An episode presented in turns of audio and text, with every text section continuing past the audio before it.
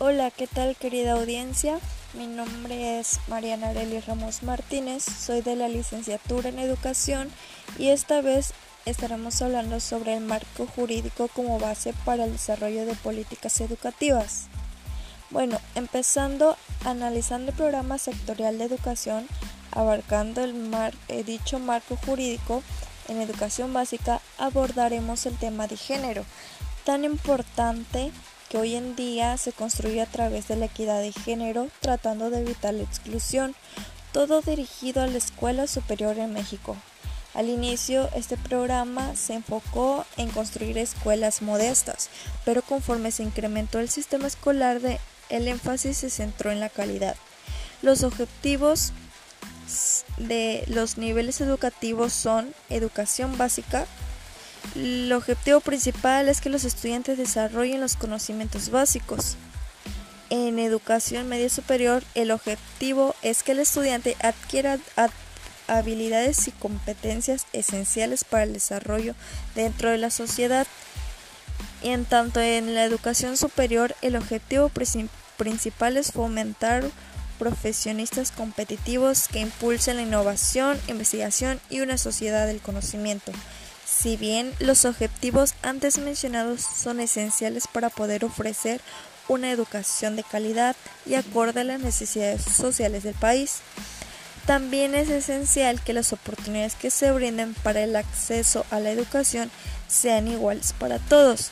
Entonces, en ese sentido, cabe resaltar que sin inclusión no hay calidad.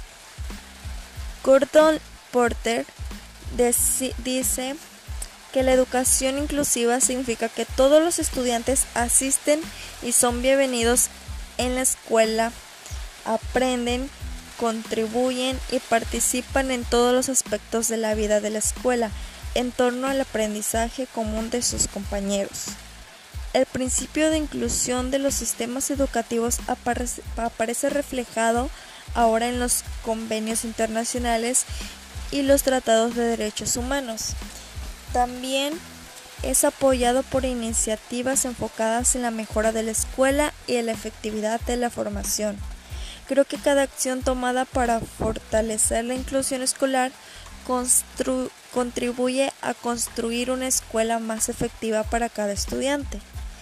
La escuela inclusiva beneficia a todos los estudiantes ya que les permite desarrollar fortalezas y dones individuales con expectativas altas y apropiadas, y trabajar objetivos individuales mientras participan en la vida de la clase con otros estudiantes.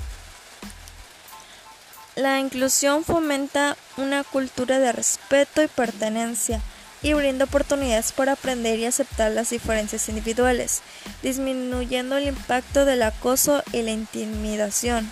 Permite el desarrollo de la amistad con una amplia variedad de niños.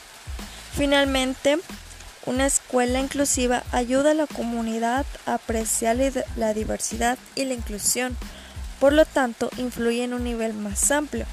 Es preciso mencionar que existe una serie de leyes con el fin de validar este derecho.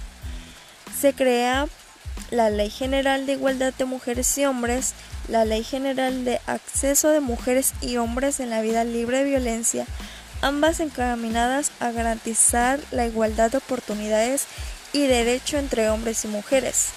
Aun cuando dichas leyes se hayan instaurado, la cultura mexicana y en general en todo el mundo aún en la actualidad viven bajo criterios y pensamientos machistas que limitan el desarrollo equitativo de las mujeres en sociedad. Por lo tanto, pienso que es un trabajo que aún tenemos por concluir tanto la sociedad como el gobierno para para poder combatir con dicha discriminación que hay entre los géneros.